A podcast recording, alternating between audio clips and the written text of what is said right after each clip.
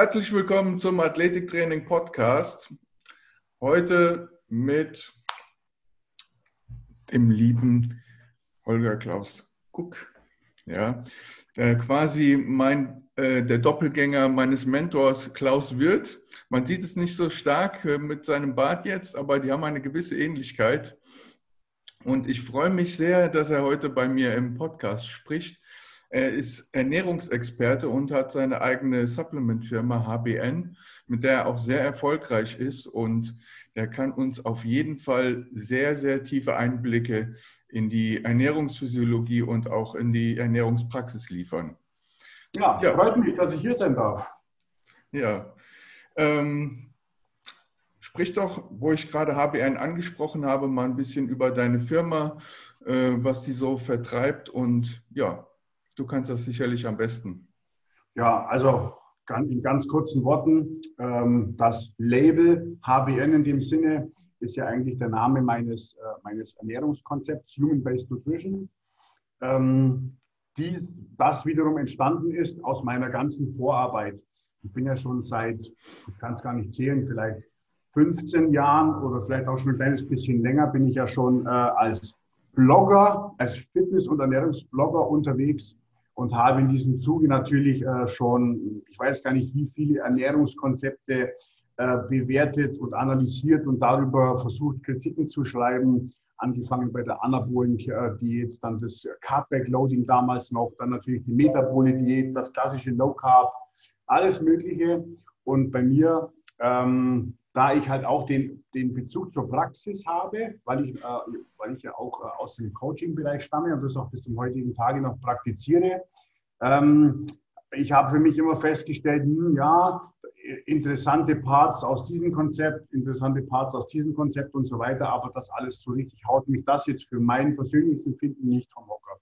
Und dann habe ich irgendwann angefangen, ähm, in meinem jugendlichen Leichtsinn ein eigenes Buch zu schreiben über das Ernährungskonzept Human-Based Nutrition. So habe ich das damals genannt. Ja, und aus dieser Geschichte ist halt jetzt ganz einfach ähm, ja, eine Marke geworden inzwischen. Man kennt das Konzept, man kennt die zugehörige Coaching Academy, die, Human, äh, die, äh, die äh, HBN Akademie oder HBN Academy. Wir haben 15 äh, Stützpunkte in drei Ländern. Wir sind Partner von Jochen Schweizer, was das, was das Ernährungs- und Trainingscoaching angeht und so weiter und so fort. Und äh, letztlich dann aber natürlich auch in diesem Zusammenhang das, äh, das Thema Produktentwicklung. Ähm, die HBN Supplements Linie ist ähm, ja jetzt, würde ich jetzt bezeichnen, noch eine Nischenlinie. Also ich äh, habe jetzt, ich vertreibe jetzt kein Kreatin-Monohydrat und kein Whey-Konzentrat kann man jetzt auch nicht von HBN kaufen, weil da gibt es ja schon eine Million Hersteller, die einem fast identisch, vielleicht nur mit einem anderen Aroma versehen, das Produkt in der eigenen Verpackung verkaufen. Äh, das finde ich persönlich langweilig. Auch wenn sich damit mit Sicherheit, äh, auch wenn ich jetzt der 1001. wäre, immer noch Geld verdienen ließe, aber das ist langweilig. Und äh, bei mir äh, ist es so, ich bin ein bisschen so auf der Suche nach Nischenprodukten, äh, nach Produkten für bestimmte Zielsetzungen. Ähm, muss jetzt nicht bei mir Hardcore Bodybuilding sein, es geht eher mehr so um Gesundheit, Vitalität und, und teilweise eben auch geistige Performance, weil ich ja auch ein Sesselfurzer bin, der zehn Stunden am Tag vor der Kiste sitzt und dann natürlich schon eine wache Birne benötigt. Mhm. Ähm, ja, also das ist ein bisschen so das, woran ich jetzt immer mehr und mehr Spaß finde und Leidenschaft finde in der Produktentwicklung, in der Produktkonzeption. Und äh, ja, so hat sich das ganze HBN-Konstrukt bei mir jetzt so über die Jahre eigentlich entwickelt. Ja. Was ich jetzt äh, nochmal nachhaken würde, Jochen Schweizer ist ja eigentlich ein Extremsportler oder zumindest so ähm, bekannt für so Events. Wie passt das zusammen mit so einem ja, mit so einer Ernährungsfirma? Ja, das ist ganz einfach. Jochen Schweizer bietet natürlich unterschiedlichste Events an und dazu gehört aber natürlich auch ein Event Ernährungsberatung. Das heißt, man kann über Jochen Schweizer einen einstündigen ähm, Coaching-Termin buchen, der im Vorfeld besprochen wird. Und äh, dafür hat der Jochen Schweizer wie für alle Events natürlich seine Partner. Und für den Bereich Ernährungsberatung und, und für den Bereich Personal Training, der ja momentan nicht so wirklich mhm. stattfindet, ähm, da sind halt wir für die Stützpunkte der, der HBN-Akademie sind halt wir die Partner von ihm. Ja, okay, verstehe. Ja, über das äh, kognitive Thema, da werden wir auf jeden Fall später im Podcast noch reden. Das ist eine sehr interessante Sache. Ähm, du kommst ja eigentlich aus dem Bodybuilding. Ähm, was für Athleten betreust du? Ist das auch nur in diesem Bereich oder betreust du auch noch andere Sportarten? Nee, also meine, mein, mein persönliches Sportlerherz brennt für Fitness und Bodybuilding. Äh, das schon seit jetzt schon das 26. Jahr. Aber ich habe natürlich die unterschiedlichsten Leute in meinem Kader. Also ich habe von, von Triathleten über, die, über den Ultramarathonläufer, über den Kampfsportler, ähm, also breit gefächert. Leute, die zu mir kommen. Ähm, ich verstehe mich jetzt nicht als reiner Bodybuilding Competition Coach.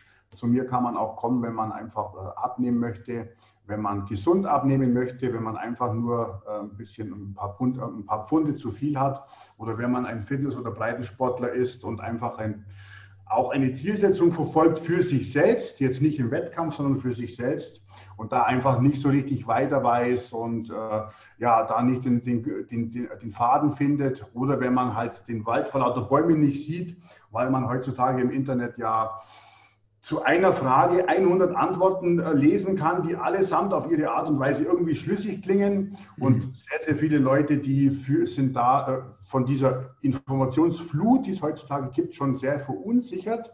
Früher, Absolut, vor, vor 25 ja. Jahren, gab es überhaupt keine Informationen.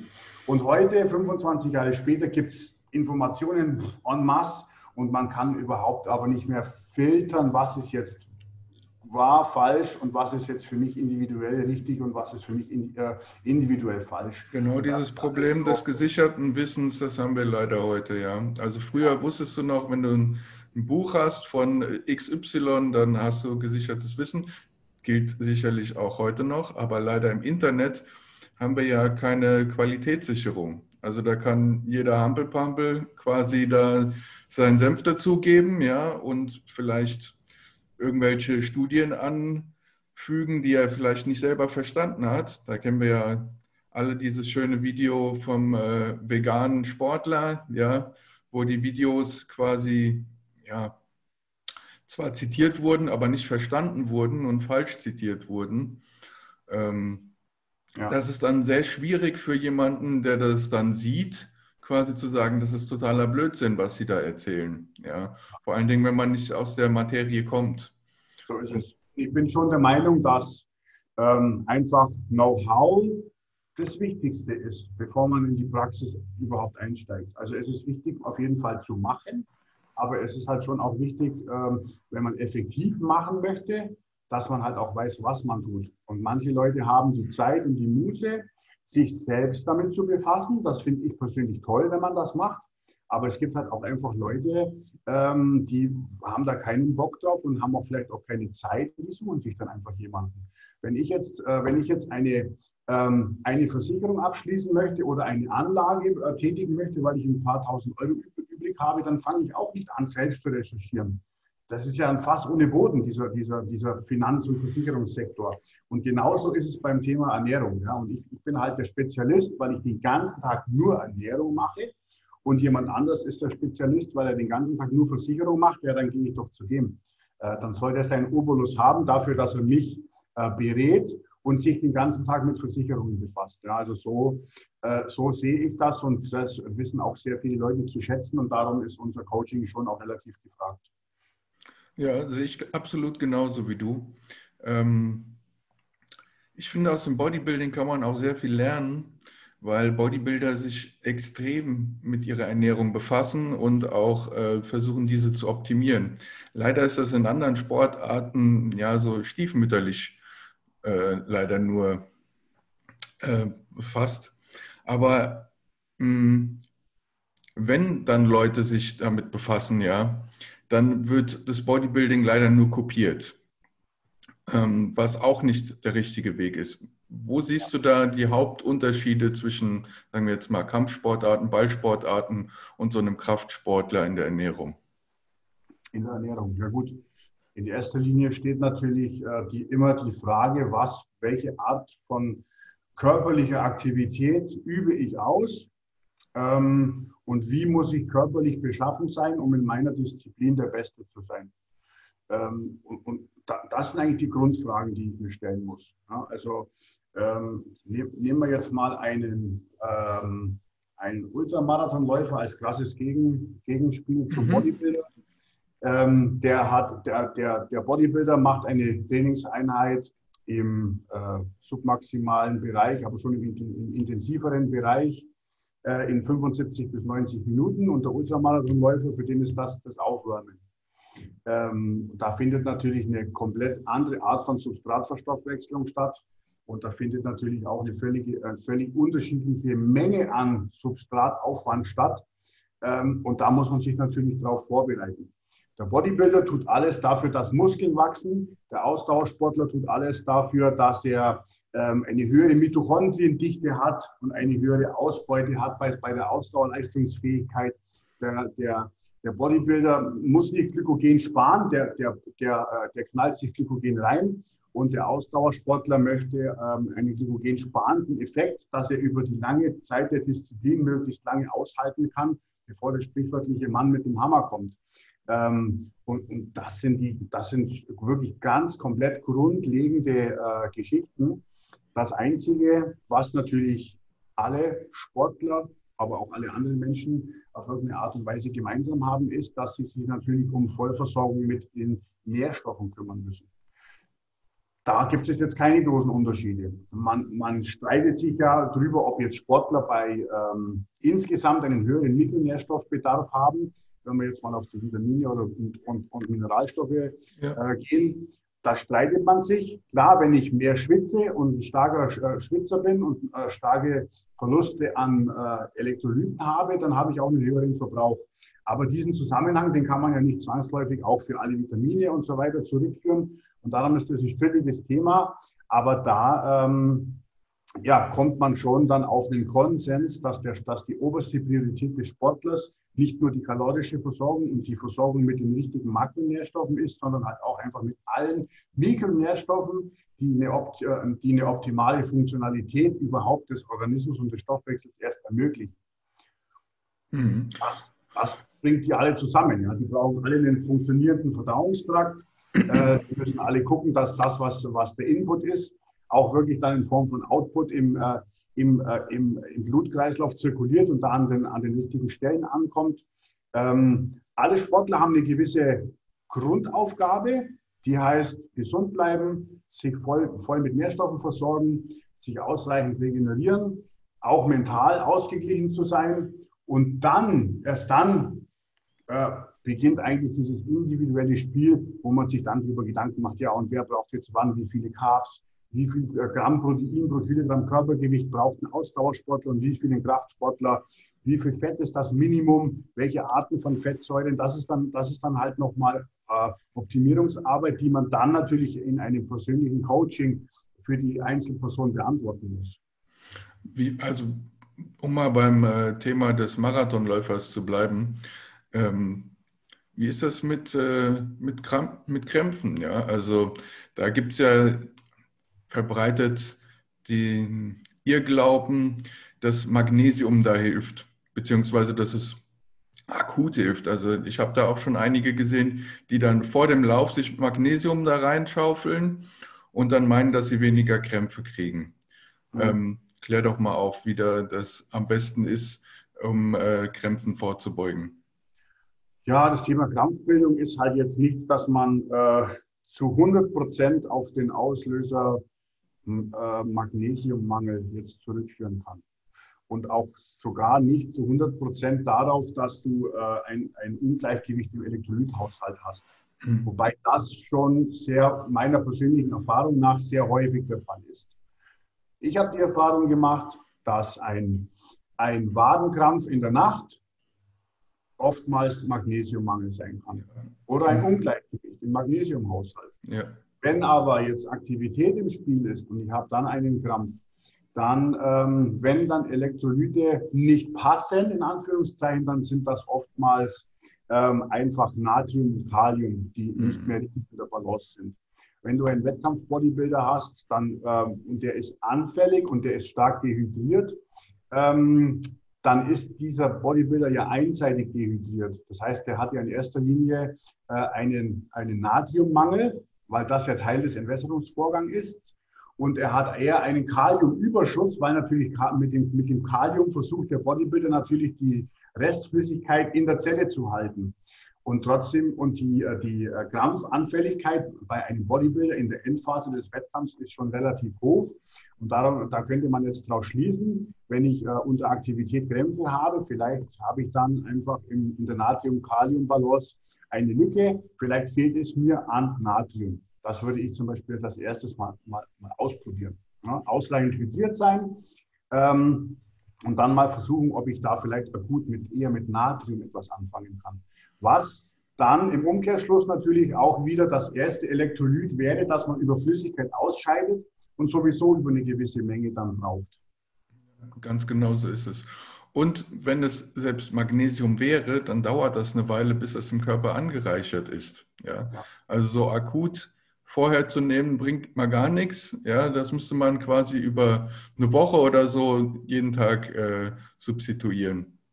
Ja, also es geht, es, äh, akut ist immer ist, äh, wirklich schwierig, was zu machen. Ja. Ja, gehen wir mal weg von äh, unserem Marathonläufer. Du betreust ja auch äh, Kampfsportler. Die haben nochmal eine besondere Belastung, da sie ja Ausdauersportler sind. Bei denen ist es sehr wichtig, eine adäquate Ausdauer zu haben. Aber die müssen auch sehr schnellkräftig sein ja, und explosiv. Wie hält man da in der Ernährung so die Balance? Ja gut, das ist eigentlich relativ einfach zu machen. Wenn du, äh, äh, ein, ein Kampfsportler hat ja jetzt nicht wie ein Bodybuilder jeden Tag Krafttraining, sondern der hat, heute hat er Sparring, morgen hat er seine Krafteinheit, dann geht er laufen und dann wiederholt sich das in einem bestimmten Zyklus, dann hat er Techniktraining, dann hat er vielleicht Beweglichkeitstraining und so, so gestalten sich ja die Trainingstage, ich sage jetzt mal eines Nicht-Profis, ein Profi hat dann mehrere Einheiten an einem Tag, weil der das machen kann, ja. aber ein Profi, der, bei, dem, bei dem zyklisiert sich das ganze Jahr. Und dann ist eine, eine, Grundle eine Grundregel, die ich, ich persönlich immer verfolge, ist, dass ich die ähm, Nährstoffgestaltung immer dem Bedarf anpasse. Mhm, absolut richtig, ja. Also wenn ich jetzt, ähm, wenn ich jetzt äh, heute nur Techniktraining bei einem äh, Kampfsportler habe, also wo es wirklich nur um die Technik geht, wo jetzt vielleicht sogar mehr hier im koordinativen Bereich stattfindet und so weiter, dann muss ich den nicht mit 150 äh, Gramm Haferflocken aufladen und den muss ich keinen äh, äh, ähm, äh Clusterdextrin 80 äh, Gramm äh, Post-Workout-Shake verpassen. Ähm, das, ist, das ist natürlich nicht der Fall. Ja? Wenn er Ausdauertraining hat, dann ähm, kann, man, kann man versuchen, die Ausdauerleistungsfähigkeit zu pimpen. Dann kann ich das zum Beispiel darüber versuchen, ähm, dass ich ihn auch jetzt nicht schon vor dem Lauftraining und nach dem Lauftraining mit, mit Kohlenhydraten zustopfe. Wenn, ich, wenn er seinen Krafttrainingstag hat, dann gehe ich halt vor, wie ich beim Bodybuilding vorgehe. Dann soll er je nach Versorgungsstatus auf, äh, vor dem Training ein bisschen was haben für die Versorgung, für den, für den stabilen Blutzuckerspiegel und soll dann nach dem Training gerne Eiweiß und Kohlenhydrate zu sich nehmen. Und das ist ein bisschen so, wie, wie ich das eigentlich für logisch empfinde genau das Gleiche beim, bei der grundlegenden Ernährung. Ja. Ähm, Low Carb, High Carb, äh, für, die, für die Allgemeinheit gesprochen, finde ich persönlich Schwachsinn. Mhm. Wenn ich ein, wenn ich ein, äh, ich, ich habe immer dieses lustige Beispiel vom Gerüstbauer. Wenn ich ein Gerüstbauer bin, der morgens um acht schon Gerüste hebelt und aufbaut und schwingt und macht und tut und dann auch noch Krafttraining betreibe, dann werde ich wahrscheinlich mit einer Low Carb Ernährung schlecht zu, zu Potte kommen. Wenn ich aber im Büro sitze ähm, und nur ähm, meine Abendbeschäftigung ist, kurz zum Supermarkt zu gehen und mir noch was einzukaufen, bevor ich dann auf dem Sofa lande, könnte es natürlich sein, dass Low Carb für mich eine gute Ernährungsform ist. Also immer angepasst an den Verbrauch der individuellen Person müsste man eigentlich das passende Ernährungskonzept auswählen. Und so ist es auch bei meinem Konzept aufgebaut. Ähm, ich sage nicht, Kohlenhydrate sind böse, Fett ist böse, Protein ist das Tollste, sondern ich sage, guck dich doch mal an, wie du bist und was du machst. und dann analysiere das und dann stell dir eine Ernährung zusammen. Und dann wirst du sehen, dass funktioniert. Mhm. Absolut. Also One Fits All hat noch nie funktioniert, egal in welchem Bereich. Ja. Ja, man muss immer auch die Lebensumstände damit einbeziehen und ja, natürlich auch die Ziele, die, äh, die man damit erreichen will. Richtig. Ähm, es gibt auch manche Ernährungscoaches, die so mit Spirometrie arbeiten, also da quasi vorher analysieren, in welchem Training welche Stoffwechselprozesse ähm, stattfinden und dann daran ihr, ihre Ernährung anpassen. Wie siehst du das? Ist das notwendig? Ähm, erzähl doch mal. Hm. Also ich sage jetzt mal, für einen ist es mit Sicherheit, im Profisport ist es so, da versuchst du ja jedes kleine Rad zu drehen. Da macht man sowas definitiv. Und da würde ich das, da würde ich so, da würde ich auch alles, alles machen und alles tun. Ähm, Im Breitensport kenne ich das nicht. Wie du selbst gesagt hast, im Bodybuilding ist man ja mit Ernährung sehr erpicht, alles optimal zu machen. Ähm, und da dreht man schon wirklich die feinen äh, Schräubchen. Ähm, aber selbst da wird es nicht praktiziert, weder im Breiten noch im Freizeit noch im Amateur- oder im Profibereich. Und ähm, außer jetzt vielleicht, äh, dass die Top 5 Mr. Olympia das vielleicht schon mal gemacht haben oder regelmäßig machen, aber alle anderen machen das nicht. Und ähm, die anderen Sportarten, die ja bei weitem noch nicht so weit sind wie Bodybuilding, mhm müssten erstmal die, die Basics richtig machen und erstmal äh, äh, sich da ein bisschen auf Vordermann bringen, bevor man dann wirklich sagt, hier, jetzt macht man nochmal äh, Substratuntersuchungen, geht man nochmal in so Spiralgometrie und sowas rein. Ähm, ich sehe es für den Profibereich relevant, um das in, um, um das in einem Satz äh, unterzubringen. Ja klar, also ähm, dieser Podcast äh, richtet sich ja auch in, an den Leistungssport und an Athleten. Ähm, wie würdest du das äh, dann machen? Also jetzt mal angenommen, wir hätten da einen Athleten, ich kann äh, diese Spirometrie machen. Ähm, würdest du dann täglich quasi an sein Training angepasst, jeden Tag ihm aufgrund dieser Basis, die du da an Werten hast, seine Ernährung anpassen? Ich habe bei mir in meinem Coaching-Portfolio habe ich ganz normale Coachings da macht man eine Ernährungsanalyse, ähm, da macht man eine Lebensumstandsanalyse, guckt Medikamente, Unverträglichkeiten und alles, was wichtig ist, plus Zielsetzung und dann, äh, dann erstellt man Ernährungspläne und Trainingspläne. Das funktioniert. Es gibt aber auch ein Modell, das ist das Premium-Betreuungsmodell für die Leute, die es wissen wollen. Da geht es dann los mit einer Genanalyse, dann macht man eine, äh, eine, äh, eine Kalorien- und Schlafdiagnostik, dann macht man eine alternativmedizinische Messung auf Meridianbasis. Dann macht man äh, unterschiedlichste Blutbestimmungen, wie zum Beispiel den 25D-Status, den Omega-3-Index äh, und so weiter und so fort. Und dann geht man in die Tiefe. Und dann ist es doch logisch, dass ich für diese Person nochmal einen geileren Plan erstellen kann. Aber die Frage ist halt, das kostet, kostet ja auch alles Geld mhm. und natürlich auch alles Aufwand und Zeit. Und dann muss man dann natürlich immer Kosten und Nutzen ins Verhältnis stellen. Aber grundsätzlich, wenn ich Daten habe, dann verwende ich sie definitiv, und zwar alle. Athleten, also gerade so Kampfsportler, die haben auch immer das Problem, dass sie Gewicht machen müssen. Ja? Ähm, Wasserhaushalt spielt da auch eine große Rolle. Und da bin ich mir sicher, dass du da auch einiges dazu erzählen kannst, weil es ja auch im Bodybuilding äh, sehr um Wasserhaushalt geht. Wie arbeitest du da mit den Athleten? Ähm, vorbeugend. Ich will mit dem Athleten nicht Gewicht machen müssen.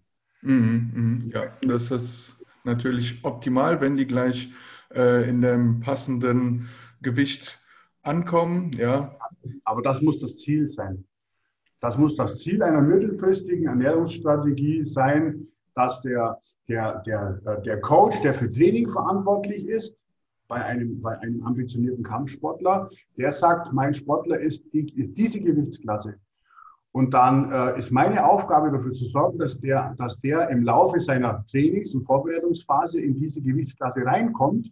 Meine Aufgabe ist nicht, den äh, auf dem zu hohen Level zu lassen und dann am Schluss zu sagen, so, jetzt machen wir Sauna, Schwitzgürtel, äh, Fahrradfahren, ähm, äh, irgendwelche, irgendwelche entwässernden Mittel, im schlimmsten Falle noch irgendwelche Theoretika, mhm. damit er natürlich von der Leistung her komplett abfällt, um sich dann äh, nach, der, nach der Waage wieder hochzufuttern. Das funktioniert in 100 Jahren nicht ähm, äh, auf selbe Art und Weise, wie wenn ich das schon im Vorfeld diese ganzen Aufgaben erledige. Ich bin ein ganz klarer Feind von äh, Gewicht machen bei gewichtsabhängigen Sportarten. Im Bodybuilding muss ich es machen, weil ich mich da auf einen Level bringe, der mit Leistung nichts mehr zu tun hat. Ein Bodybuilder, äh, der auf der Bühne steht, der ist ja nicht stark. Der ist ja auch nicht, äh, der ist ja auch nicht kognitiv auf der Höhe, sondern der ist ja eigentlich im Prinzip nur noch ein Roboter. Ein völlig dehydrierter Roboter, der all seine Flüssigkeit in den Muskeln hat. Ähm, und der dann wirklich nur noch sein Standardprogramm abliefert in der Hoffnung, ich schaue möglichst gut aus. Darum geht es ja. Und bei einem Kampfsportler und bei einem anderen Sport, Sport, Sportler in gewichtsabhängigen Sportarten, der muss performen. Also da sind, die, da sind die Bedingungen und auch die Ziele ja völlig andere. Ja, das wird ja immer unter der Prämisse gemacht, dass wenn ich äh, das Wasser verloren habe und ein paar Kilo gewonnen vor, am Vorabend oder wann auch immer da das Einwiegen war, dann habe ich einen Vorteil gegenüber den anderen, weil ich ja eigentlich ein Athlet bin, der, weiß ich nicht, vier, fünf Kilo mehr wiegt. Ja, und wenn ich dann das Wasser hinterher wieder reinbekomme, dann habe ich da Kraftvorteile. Ja, in der Theorie stimme ich. Wenn das natürlich zu viel Wasser ist, dann bringe ich auch meinen ganzen Hormonhaushalt durcheinander und bin dann natürlich äh, ja, von der Leistungsfähigkeit trotzdem viel, viel geringer. Also ich sage jetzt mal so, in einem Bereich, in dem man sinnvoll super kompensieren kann, das kann ich ja schon, wenn ich, wenn ich mit einem Athleten äh, drei äh, Entladetage mache und dann, äh, und dann der letzte Entladetag ist quasi der Wiegetag und dann, und dann ist, kommt das Repeating, dann kann ich das ja auch machen mit dieser Glykogen-Superkompensation. Dann passe ich die Elektrolyte an und die Flüssigkeitsaufnahme und dann hat der auch, ich sage jetzt mal, drei Kilo plus minus. Aber dazu muss ich diesen Athleten nicht stärker dehydrieren. Das ist ja meistens immer so diese Schwierigkeit, Gewicht machen durch, die, durch, durch den durch größeren Verlust von Wasser. Und wenn ein, wenn ein Körper oder ein, wenn ein, äh, ja, wenn, wenn ein Körper, der zu, was weiß ich, über 70 Prozent aus Wasser besteht, wenn du dem Wasser entziehst, dann verliert er natürlich an Leistung, an Funktionalität. Ja? Also, und das, das kann auf keinen Fall gut gehen. Also nicht falsch verstehen. Superkompensationsmaßnahmen kann man völlig problemlos machen. Die bringen auch was. Aber ich persönlich verstehe unser Gewicht machen immer diese, ähm, ja, diese, diese, diese Hammeraktionen, wo man dann wirklich am Tag vor dem Kampf noch dasteht und sagt, boah, drei Kilo zu viel, jetzt müssen wir irgendwas machen. Oder vier Kilo zu viel, mhm. oder wie auch immer. Das habe ich schon ganz, ganz häufig erlebt und das artet dann meistens äh, aus in irgendwelchen Aktionen, wo man dann nicht mehr davon sprechen kann, dass man da äh, unterm Strich dann für den Athleten die beste Leistung äh, äh gewährleisten kann. Ja, so eine Superkompensation, die kann gerade in höheren Gewichtsklassen sehr viel bringen. Hast du aber so einen Fliegengewichtler, dann wird es schwieriger, weil halt auch nicht so viel Glykogenspeicher vorhanden sind. Ja, also da ja. ist dann die Relation leider nicht mehr so da. Richtig, richtig, ja. Also muss man aber, äh, aber ähm, kann, kann, man auf jeden Fall, sowas, äh, sowas macht man ja im besten Falle ja nicht ähm, das erste Mal mit einem Sportler, wenn der erste große Kampf ansteht, sondern das testet man ja im besten Fall. Ja. Und es gibt, das ist meine persönliche Erfahrung, auch, in, auch im niedrigeren Gewichtsbereich, auch bei Frauen, die nur 60 Kilo wiegen. Mhm. gibt ultrasensible äh, Sportlerinnen und Sportler und es gibt nullsensible Sportler. Also nicht sensibel auf Kohlenhydrate, nicht sensibel auf Natrium, nicht sensibel auf Flüssigkeitsentzug.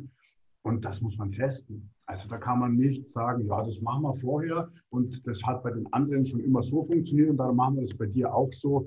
Das ist nicht, das ist nicht äh, gutes Coaching, das ist äh, nicht äh, umsichtig. Ja. Ja, da sprichst du was an, was leider viele machen, ja. Also die äh, führen jetzt Schema X bei denen durch, in der Hoffnung, dass es auch am Wettkampftag fruchtet, ohne mal vorher zu testen, ob mein Sportler auch auf diese Diät richtig so wie ich mir das vorstelle, reagiert. Ja, ja. ja richtig, genau. Also das, äh, das äh, klar, jeder Coach hat, hat ein bewährtes Schema, das bei, ich sage jetzt mal, acht von zehn Athleten funktioniert. Und wenn ich dann zum ersten Mal mit einem ganz neuen Athleten äh, eine, so eine Vorbereitungsphase starte, dann kriegt der natürlich dieses Schema von mir, das bei acht von zehn funktioniert. Aber ich muss natürlich schon im Vorfeld, vor dem Ereignis rausfinden, ist er jetzt einer von den acht oder ist er einer von den zwei? Äh, also es ist einfach, einfach nur eine Frage des Timings, wann, wann mache ich denn diesen ersten Testlauf mit, mit, mit ihm? Verbinde ich das gleich mit einem Wettkampfereignis oder mache ich das einfach ähm, in einer Phase, wo man das noch testen kann? Ja, und da geht auch meine nächste Frage rein. Ähm, was ist denn so denn die Mindestzeit, die du mit einem Athleten verbringst? Weil für sowas braucht man Zeit und muss den Athleten erst kennenlernen. Also man kann nicht äh, irgendwie sagen, vier Wochen vor Wettkampf, ja, fangen wir mal mit einem Coaching an. Hast du da so eine Mindestlaufzeit, wo du sagst, das macht Sinn und drunter möchte ich lieber keinen annehmen? Also ich nehme auf jeden Fall überhaupt niemanden an, der von mir sagt, plan mir mal eine Peak Week. Mhm das ist ja völliger Käse. Das, äh, das kann er wahrscheinlich für sich besser, wie ich das für ihn kann, weil er sich besser kennt, als ich ihn kenne. Ähm, wenn, ich, wenn, ich jetzt, wenn, wenn ich eine Athletenanfrage habe für eine Vorbereitung auf einen Wettkampf, dann sage ich, hör zu, es gibt einen, Zeit, einen Zeitraum der unmittelbaren Wettkampfphase, wo man, wo man dann dich auf ein bestimmtes Ziel hintrimmt. Ich würde gerne mit dir drei Monate vorher schon anfangen zu arbeiten, damit ich deine komplette Physiologie kennenlerne, damit ich dich kennenlerne, damit ich deinen Alltag kennenlerne und weiß, wie das alles bei dir zusammenpasst. Was bist du für ein Typ? Bist du ein Kopfmensch oder bist du ein Soldat, der, der, der einfach nur ausführt und marschiert? Das muss man alles im Vorfeld wissen. Wenn ich es mir aussuchen kann, drei Monate vor Beginn der eigentlichen Wettkampfphase, möchte ich gerne mit einer Person zusammenarbeiten und dann funktioniert es aber auch. Okay. Ja, das ist auf jeden Fall ein sinnvoller Zeitrahmen. Ähm, es gibt immer so die Diskussion zwischen ja, Keto und ähm, den, die sagen, wir brauchen ganz viele äh, Kohlenhydrate. Ja? Und besonders in äh, so Leistungssportbereichen wie, äh, jetzt bleiben wir mal beim Kampfsport, die sagen eher, wir brauchen viele Kohlenhydrate. Denkst du, dass die Kohlenhydrate ähm, absolut notwendig sind oder kann man auch mit Ketonkörpern äh, gute oder sehr gute Leistungen vollbringen? Also prinzipiell mein Konzept, und das ist auch meine Meinung, sagt, mhm. ähm, künstlich herbeigeführte Einseitigkeit kann nicht gut sein. Das beginnt schon ganz von, das beginnt schon ganz, ganz vorne. Wenn ich keine äh, Kohlenhydrate mehr essen darf. Dann bedeutet das ja aber, dann bedeutet das, dass ich ein sehr, sehr großes, äh, einen sehr, sehr großen Teil verfügbarer Lebensmittel nicht mehr essen darf und nur noch einen anderen Teil esse. So, es, es, es, macht schon, es, es gibt schon einen Sinn, warum alle sagen, möglichst esse möglichst ausgewogen, esse möglichst vielfältig, esse möglichst bunt. Und, und das, da, es fängt, da fängt es schon an ähm, ketogen zu essen oder jetzt auch rein vegan zu essen, ähm, ist eine Art von künstlich herbeigeführter Einseitigkeit. Und wenn ich das nicht in der Lage bin, über wirklich sehr gutes Know-how komplett zu kompensieren, und da sind wir dann natürlich auch im Thema Nahrungsergänzungen stark gelandet, dann ähm, habe ich keine Chance, äh, auch wenn ich noch so viele Ketonkörper produzieren kann, dass ich da äh, auf, den, auf den Status komme wie eine für mich individualisierte, ähm, ausgewogene Mischkost. Basics, nicht die Kalorien, es ist, es ist die Mikronährstoffversorgung, es ist die Ballaststoffversorgung, es ist die Versorgung mit essentiellen Fettsäuren, die ich jetzt vielleicht beim, bei Keto habe, aber jetzt zum Beispiel im veganen Modell, da muss ich schon gucken, ob ich äh, jede, jede, Woche, jeden Tag genug Algenöl trinke oder wie das aussieht. Ja? Ähm, die Basics müssen stimmen. Und erst dann kann man sich darüber Gedanken machen, über die maximale Ketonkörperausschüttung und über all diese Geschichten, äh, äh, äh, all diese Sachen. Ich persönlich sage, dass jeder Makronährstoff für einen Großteil aller Menschen und, und, auch, und noch mehr für Sportler eine Berechtigung hat. Und darum distanziere ich mich von solchen Modellen wie Keto oder sonst was und sage, ähm, mach das individuell an, äh, passe das an den Athleten an und das Wichtigste, kümmere dich erstmal um deine Basics. Absolut richtig, ja. Ähm, ja, wenn wir nochmal zum äh, Gewicht machen zurückgehen, ähm, da gibt es ja, ähm, ja, Theorie ist es nicht ganz, die P-Ratio, ja, dass wenn man einen gewissen Körperfettanteil hat, man äh, besser Muskulatur aufbaut. Ja, Kalorienpartioning heißt das ganze Ding. Ähm, wie siehst du das? Weil da gibt es wirklich auch ähm, Leute, die Ahnung in der Wissenschaft haben, die sagen sogar, dass ein höherer Fettgehalt sogar auch von Vorteil sein kann, um Muskulatur aufzubauen. Mhm. Äh, boah, das ist schon ein paar Jahre her. Ich habe mal für die Flex einen Artikel geschrieben, der hat sich ganz genau damit befasst. Mhm. Und da habe ich auch ein bisschen Datenrecherche betrieben. Ich kann jetzt nicht sagen, ob das, das, das der aktuellste Stand der Wissenschaft ist, aber damals habe ich rausrecherchiert, dass es, dass es einen Körperfettgehalt, geschlechtsabhängig natürlich, gibt, bei dem ähm, Muskelaufbau sogar gehemmt sein kann. Wie viel Prozent das jetzt genau ist, kann ich nicht sagen, weil ich das nicht mehr genau im Kopf habe. Aber es gibt wohl, es gibt auf jeden Fall einen Körperfettgehalt, der zu niedrig ist für optimale Wachstumsprozesse im Sinne von Hypertrophie. Und es gibt aber auch einen Bereich, wo man dann sagt, jetzt ist es schon schlecht, weil ähm, ich sage jetzt mal einen plausiblen Grund, der mir einfällt, weil natürlich ähm, Körperfett zum einen natürlich auch äh, die, äh, die ganze Geschichte mit Aromatase beherbergt und weil natürlich in gewissen Arten von Körperfett natürlich auch sehr äh, viele Entzündungsmediatoren in den Körper äh, reinfließen. Und das, wären, das wären jetzt mal zwei Faktoren, die mir aus dem Stegreif einfallen würden, die, wo man sagen könnte, irgendwann ist es mit dem Körperfett auf jeden Fall zu viel. Ja. Ähm, da gibt es ja auch Leute, die sagen, ja, auch wenn ich dann gesteigertes Östrogen habe, Östrogen ist auch Anabol. Ja, also da ist es auch so. Ähm, ohne Östrogen funktioniert auch ein Mann nicht. Ja? Also wenn du jetzt, äh, wenn du jetzt einen, einen Östrogenblocker einem Mann gibst, da wirst du mal sehen, was da passiert. Also das, das, das, das geht auch nicht gut. Ähm, aber wenn ich mir jetzt von den anabolen Hormonen äh, eins aussuchen könnte, und das kann ich ja, weil ich, ich kann sie ja regulieren, dann würde ich mir, ich mir jetzt als ich, als ich Holger nicht Östrogen aussuchen. Klar. Ähm, da sprichst du auf jeden Fall was Wahres an. Aber es gibt auf jeden Fall so einen Sweet Spot, ja, der vielleicht für jeden Mann oder jede Frau äh, individuell ist. Aber in diesem Körperfettbereich, da kann man am besten Muskulatur aufbauen. Das würdest du schon sagen. Ich glaube, ja. Ich glaube, er hatte mal Weightology oder so, hatte da auch noch was. Das nicht, bitte, halt, bitte mich da nicht festnageln. Ich mhm. glaube, dass man mal untersucht hat, dass eine Frau mit 20 Prozent Körperfett ähm, äh, hervorragend performen kann und auch hervorragend Muskeln aufbauen kann. Und man hat, glaube ich, auch kürzlich fest, äh, äh irgendwas, irgendwas äh, habe ich gelesen, dass man mit 10% Körperfett als Mann nicht zwangsläufig Leistungseinbußen und Muskeleinbußen hinnehmen muss ich würde mal das als Range nehmen. Mhm.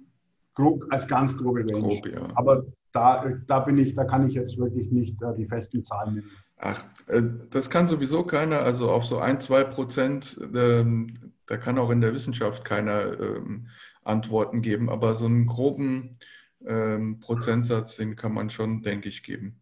Es ist ja auch so, dass es ja heutzutage überhaupt keine äh, valide Methode gibt, den, äh, den endgültigen Körperfettgehalt festzustellen.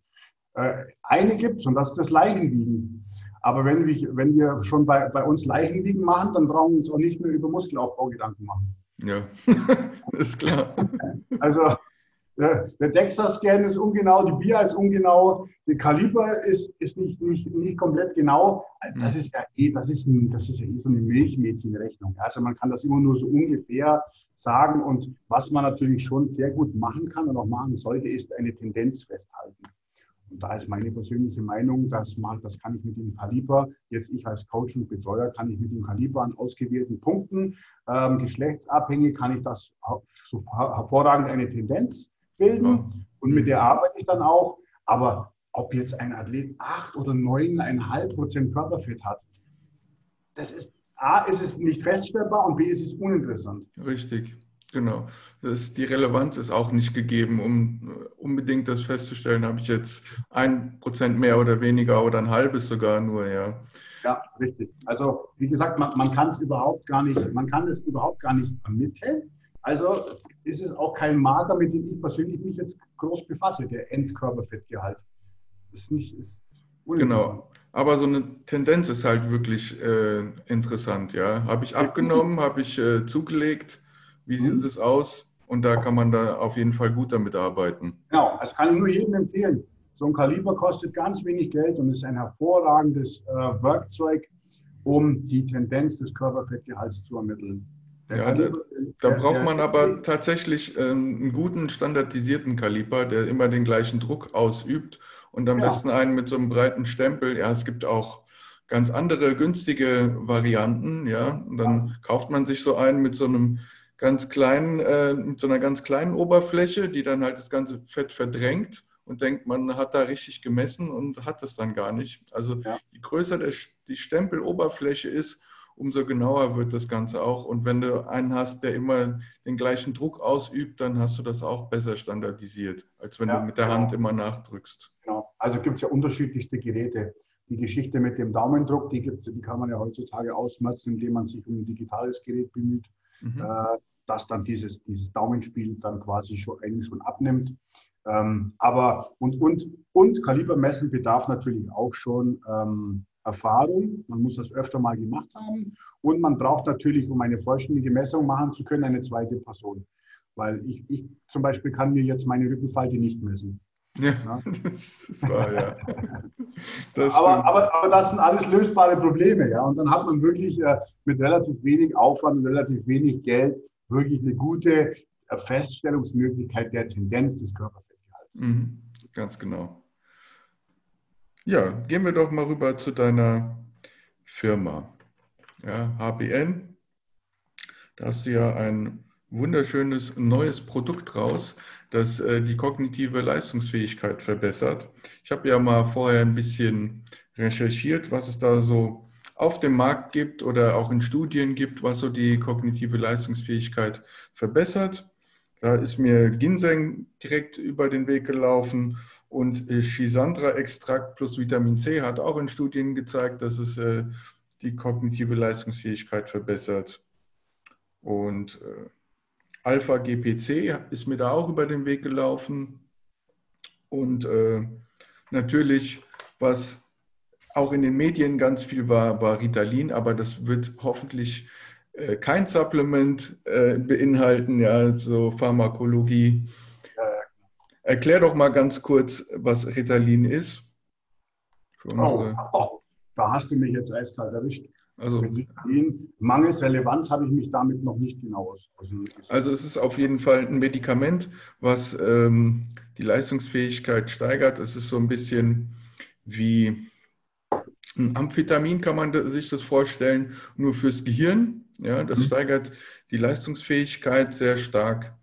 Ähm, man hat aber danach auch dementsprechend einen Crash danach. Mhm. Ja, also man hat da so ein, so ein High über Stunden, vielleicht sogar äh, über einen ganzen Tag und danach halt ein unglaubliches Down, wo man sich überhaupt nicht mehr konzentrieren kann. Ja.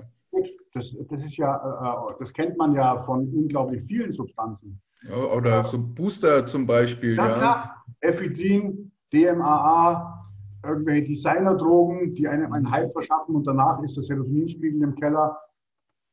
Ist klar, ja, logisch.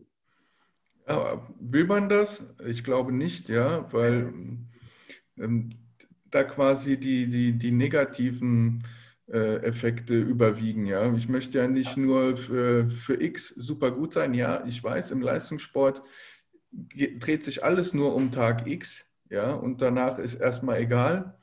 Aber solche Substanzen zum Beispiel im Training zu verwenden, ist totaler Käse. Ja. ja. ja. Ähm, kennst du dich mit Alpha GPC aus? Äh, ist jetzt nicht Bestandteil meines, äh, meines Kognitiv-Boosters. Mhm. Ähm, ich habe da andere Sachen mit dabei, ähm, habe das aber auch schon das ein oder andere Mal in diesem Zusammenhang gelesen. Ich weiß jetzt, ich kann dir jetzt nicht sagen, wie stark da die, wie stark man da sagt, dass die Studienlage ist, ähm, welche kognitiven Fähigkeiten da genau angesprochen werden. Das muss man ja auch. Das ist ja auch Kognitiv Performance ist ja ein Spektrum von mhm. äh, sechs oder sieben oder noch mehr äh, Fähigkeiten, auf die das gehen kann. Ja, ähm, also habe ich jetzt so ganz genau nicht, nicht, äh, nicht auf der Antenne. Ja, habe ich äh, tatsächlich öfter in Gaming-Boostern gesehen. Ja. Ähm, Shisandra kennst du doch bestimmt, ja. Was, was hältst du denn davon? Also da habe ich jetzt äh, gerade so Experimente mit Ratten sehr viel gesehen, dass das sehr vielversprechende äh, Ergebnisse geliefert hat. Ja, also Shisandra habe ich, äh, das war, ich glaube, auch einer von den allerersten Boostern, äh, Pre-Workout-Boostern. Da habe ich schon, äh, da habe ich schon das erste Mal Shisandra gelesen. Und ich, ich persönlich hatte den Eindruck, dass die Booster, die Shisandra hatten, immer ein kleines bisschen besser funktioniert haben als die, die keinen Shisandra hatten. Mhm. Tatsächlich. Also persönliche Erfahrung, ähm, Ergebnis aus Rattenstudien kann, kann jeder selbst nachlesen. Aber meine persönliche Erfahrung, ich glaube, das ist das, äh, ich glaube schon nicht ganz schlecht, dieses Zeug. Hast du da ähm, für deine Recherche einige Booster selber getestet? Mm, ja, also jetzt für, mein, für meinen sogenannten äh, Mental Boost wird das Produkt heißen, habe ich äh, eigentlich nur zwei Produkte ausprobiert. Mhm. Das hat bei mir persönlich gereicht, weil ich gemerkt habe, wow, das ist ja wirklich krass. Also ich habe ja dieses Produkt ähm, wurde jetzt nicht für einen Wettkampfsportler konzipiert oder für einen Leistungssportler, sondern für einen Menschen, äh, für einen ganz normalen Menschen, der einen einen kognitiv anspruchsvollen Alltag einfach hat. Ja, jeder kennt das, denke ich. Also ich mache ich mach Produkte meistens, weil ich persönlich mir denke, Herr Mensch, sowas wäre doch mal geil für mich persönlich. Ja. Ich habe damals ein Probiotikum ähm, rausgebracht, weil ich mir dachte, boah, diese Geschichte mit dem Bauch und diesem Blähbauch ab, einer bestimmten Kilogrammzahl, die möchte ich nicht mehr haben. Jetzt gucke ich, was ich für meinen Darm machen kann. Dann habe ich, hab ich recherchiert, dann habe ich ein Produkt für, für die Darmgesundheit rausgebracht. Und so war das jetzt mit diesem kognitiven Booster auch. Ähm, ich sitze, wie, wie schon gesagt, mindestens zehn Stunden am Tag vorm Rechner und jeder kennt das. Man hat halt dann schon seine Leistungsspitzen, äh, sage ich mal. Und dann gibt es aber auch Phasen, wo man dann nicht mehr so, wenn man das mal ganz genau beobachtet, wo man nicht mehr so leistungsfähig ist. Und da wollte ich einfach was raus, äh, was, was finden, das diesen Level möglichst lange hochhält. Und da bin ich, wie gesagt, selber über zwei Produkte gestolpert, die ich da ausprobiert habe. Ähm, das eine war eine, ähm, war eine Mischung aus eben, was du auch schon genannt hast, diesem, diesem Parax Ginseng mhm. und das äh, Ginkgo biloba. Und dann ähm, ja, gibt es natürlich auch noch einen, einen äh, sogenannten Hills Claim für beispielsweise das Zink in Sachen kognitive Leistungsfähigkeit. Das darf man ja sogar werbend verwenden. Ähm, also eine gute Zinkversorgung ist natürlich auch das A und O, aber auch noch ein paar andere ähm, Nährstoffe. Aber ich wollte jetzt nicht unbedingt einen kognitiven Booster mit Nährstoffen vollpumpen, weil die, die Aufgabe der Nährstoffversorgung, die sehe ich ja vor den Supplements.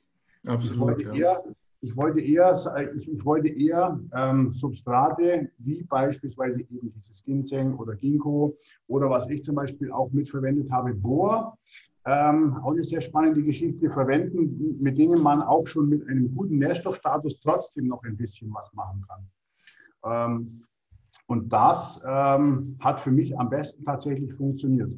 Also ich habe mich entschieden für eine Matrix aus eben diesem Panax Ginseng, Ginkgo biloba, Bohr und Zink. Eine relativ schlanke Geschichte, die aber in Sachen Funktionalität äh, wirklich hervorragend ist. Ich habe es vorher ausprobiert, ein paar Monate. Äh, ich hätte es gar nicht Monate testen müssen, weil man das schon relativ schnell wirklich merkt, ähm, wie man da von der, von der, von der Leistung her kein, keine Up and Downs mehr hat, sondern wirklich straight seine Level hat und da einfach durch, durcharbeiten kann. Ja? Ich finde das, das Entschuldigung, dass ich dir da reingrätsche. Ich finde, das äh, ist eine sehr gute Ingredients-Liste, vor allen Dingen, weil da jetzt kein, keine super exotischen Sachen drin sind und auch kein Koffein enthalten ist. Ja. Was ich da immer äh, in diesen Boostern sehe, ist leider diese Stimulanz Koffein, ja, die dich da hypt für eine gewisse Zeit, aber du entwickelst halt auch leider da eine Toleranz ja, ja. und eine Abhängigkeit von dem Zeug. Ja, und ähm, dann hast du halt keine Wirkung mehr. Ja, wenn das du dann. Also da bin ich 1, 1000 Prozent bei dir. Ich bin ein, äh, ich bin ein, ich bin kein Freund von einer dauerhaften Verabreichung von Stimulantien. Wenn wir ganz ehrlich sind, machen wir das ja eh schon. Ja. Kaffee, Grüntee, Cola Light, Pepsi Light, Pre-Workout Booster, Energy Drinks. Also ich glaube nicht, dass man jetzt ein neues Produkt auch noch mit Koffein versehen muss. Das säuft doch jeder schon wie verrückt in sich rein. Ne? Und entweder wirkt es schon nicht mehr oder es ist schon so viel, dass es dem Körper schon mehr oder weniger schadet auf eine gewisse Art und Weise. Ähm, und darum kam das für mich auch überhaupt nicht in Frage, ähm, obwohl es mit Sicherheit einen, einen, einen wie du sagst, äh, äh, stimulierenden Effekt hat, ähm, da wirklich so ein bekanntes Stimulanz mit reinzubauen. Also das war, war für mich äh, auch völlig abwegig, das zu machen. Ja, das Problem ist einfach, dass wir da schon in dieser Abhängigkeit drin sind. Ja, dass wir quasi gar nicht mehr richtig funktionieren ohne den Kaffee. Und da wäre es eher nochmal sinnvoll, äh, abstinent zu sein, um da quasi wieder eine Wirkung von diesem Stimulanz zu erhalten, ja, um ja. die Sensibilisierung erstmal wieder hochzufahren, dass ich da überhaupt einen Effekt habe, wenn ich Kaffee trinke. Ja, und dann funktionieren dann nämlich auch schon wieder kleine Mengen. Ja. ja dann reicht mir eine Tasse. Ganz genau. Ja, also sehr, sehr gute Ingredient-Liste, die du da hast. Ja, ich äh, bin mal gespannt, wie das dann wirkt. Ja, also ich, ich bin immer so ähm, skeptisch, wenn ich so eine Ingredient-Liste sehe, wo so ganz viele ähm, seltsame Namen drauf sind, die ich noch nie gehört habe. Ja, meistens sind das dann irgendwelche Designer-Dinger, die dann äh, da reingepackt wurden. Aber das sind ja natürliche Inhaltsstoffe, die du da drin hast. Ja, klar. Also äh, genau. Also ich, äh, das kann man, ja, kann man ja so sagen, Zink, Zink ist äh, in einem kleinen Prozentbereich dafür drin, dass man eine werbende Aussage treffen darf. Das, mhm. So macht es jeder Hersteller. Ne? Das mhm. ist klar. Also, du darfst ja im Prinzip nach, nach, nach gängigen gültigen Recht dürftest du ja zu Ginkgo, Ginseng und Bohr nichts schreiben, was darauf hindeutet, dass es irgendeinen, irgendeinen positiven Effekt hat. Also musst du ja irgendwas, irgendwas noch reinbauen in, in einer bestimmten Menge. Das ist auch vorgeschrieben, dass du zumindest irgendeine werbende Aussage treffen darfst. Ja? Ähm, dass, wenn du unter dem Aspekt jetzt mal viele andere Supplements dir anschaust, dann wird dir wahrscheinlich äh, bewusster, warum äh, die meisten Supplements mit Vitaminen versehen sind, mit irgendwelchen äh, Mineralstoffen oder mit sonst was. Ähm, da geht es um die Claims. Da geht es mhm. um die werbenden Aussagen, die man, die man treffen darf. Ja? Und dann habe ich aber beispielsweise auch eine Substanz wie Bohr damit reingebaut, ähm, die von der wissenschaftlichen Seite her noch nicht mal einen essentiellen Charakter zugesprochen bekommen hat, wo man aber schon inzwischen sehr viel darüber weiß, ähm, dass das in Zukunft eine hochspannende Substanz werden wird. Äh, da gibt es jetzt schon ein bisschen mehr als nur Tierstudien. Da gibt es jetzt auch aus dem Humanstudienbereich äh, Untersuchungen unter Bohrentzug, wo ähm, ja, man schon feststellt, dass die Leute da schon, ihre, äh, schon stark abbauen, wenn es um die kognitive Leistungsfähigkeit geht. Und die Frage des, wie viel Bohr brauche ich denn als Mensch, die ist überhaupt gar nicht geklärt. Ähm, man weiß nur, ähm, man hat nur Empfehlungen, und man weiß, dass, dass, ein, dass drei bis sechs Milligramm Bohr gut funktionieren äh, im, im, im, Bereich Supplementierung. Aber man hat noch nicht endgültig herausgefunden, äh, wie hoch ist der Bedarf des Menschen und wie viel Bohr nimmt denn der Mensch überhaupt über die normale äh, Nahrung auf. Da gibt es eine riesengroße Schwankungsbreite, abhängig von, der, von, von dem Bodenbohrbestand, abhängig vom Lebensmittel und von un, unglaublich vielen Faktoren. Ähm, ich persönlich sage, dass Bohr ähm, noch nicht Anerkennung findet, weil man noch zu wenig darüber weiß. Aber das, äh, ich habe sowas immer ein bisschen im Gespür. Das wird immer spannender. Ja, ähm, da stimme ich dir auf jeden Fall zu, weil ich ja weiß, mit wem ich hier rede, ja, und auch für alle Leute da draußen, die jetzt sagen, ah, das, da hat er bestimmt nicht recht, ja, der, der weiß das nicht. Das ist der erste gewesen, der EAAs in sein Produkt gepackt hat, anstatt BCAAs, ja. Also der weiß schon ungefähr so, ähm, was Substanzen sind, die auf jeden Fall Sinn machen und der kann da auch für die Zukunft Aussagen treffen. Ja, Denke schon. Also, das, das, bringen, das, das, bringen, dann auch die vielen, vielen Jahre wahrscheinlich schon in der Szene mit, dass man dann einen gewissen Riecher entwickelt. Ja, für wen hast du, also du hast gesagt, du hast es für dich entwickelt, das Produkt hauptsächlich und für Leute, die halt sehr viel ähm, kognitiv arbeiten, also vielleicht für Büroleute oder Leute, die sehr viel nachdenken müssen.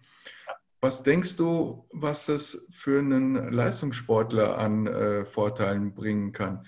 Meinst du, dass die Reaktionsfähigkeit eventuell dadurch verbessert wird oder ähm, die Wahrnehmung, also de, diese Konzentration während, während des Sports eventuell verbessert wird? Was kannst du da für Aussagen treffen?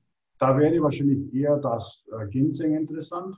Das Ginkgo, das ist, mh, ist eine sehr interessante Substanz, akut ja, aber auch präventiv, ähm, wenn es darum geht, Demenz und solchen altersbedingten degenerativen Erkrankungen ein bisschen vorzubeugen. Da ist das, das Ginkgo stark und interessant. Ginseng ist interessanter für diese Geschichte. Ja, und das, das sehe ich schon durchaus auch im Sport, ähm, wo man wirklich auch einen guten mentalen Fokus braucht. Äh, da sehe ich das auf jeden Fall schon auch mit. Aber wie gesagt, ähm, so die Hauptzielgruppe und für, für die ich es auch wirklich gemacht habe und weil ich mich da auch wirklich voll identifizieren kann, äh, ist, sind einfach die Leute, die äh, viele, viele Stunden am Tag vorm PC sitzen. Äh, von hinten brüllt der Chef, von der anderen Seite hinten brüllt der, der, Arbeitskollege, der auch noch irgendwas braucht und die dann trotzdem fokussiert arbeiten äh, müssen, die sich Sachen gut merken müssen, die auch ähm, selektieren müssen, welche Infos sind für mich wichtig und welche sind nicht wichtig, die äh, bei der Sache bleiben müssen und nicht, wenn der, wenn der äh, Facebook-Browser wieder aufpoppt, dann wieder die Nachricht aufmachen. Also die wirklich bei sich sind und wirklich fokussiert arbeiten wollen ähm, und müssen. Dafür ist dieses Produkt gemacht. Und da kann ich tatsächlich nur sagen aus meinen eigenen Tests, dass es wirklich, ein, dass es wirklich sehr gut funktioniert. Ich würde dann schon sozusagen zur letzten Kategorie kommen, ja, unseres, unseres Podcasts. Und das ist über-unter. Das ist eine kleine Schnellfragerunde. Und ich gebe dir ein Stichwort.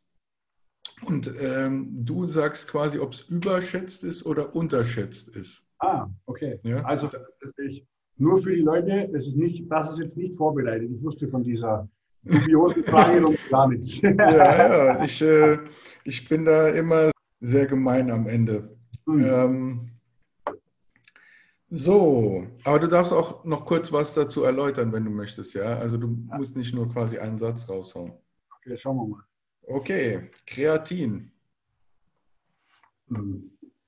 Also weder, weder noch. Ich, mhm. ich finde, Kreatin ist anerkannt und das zu Recht. Okay. Natrium. Äh, unter. Mhm. Äh, Meal Preps. Unter. Unterschätzt. Meal Timing. Unter.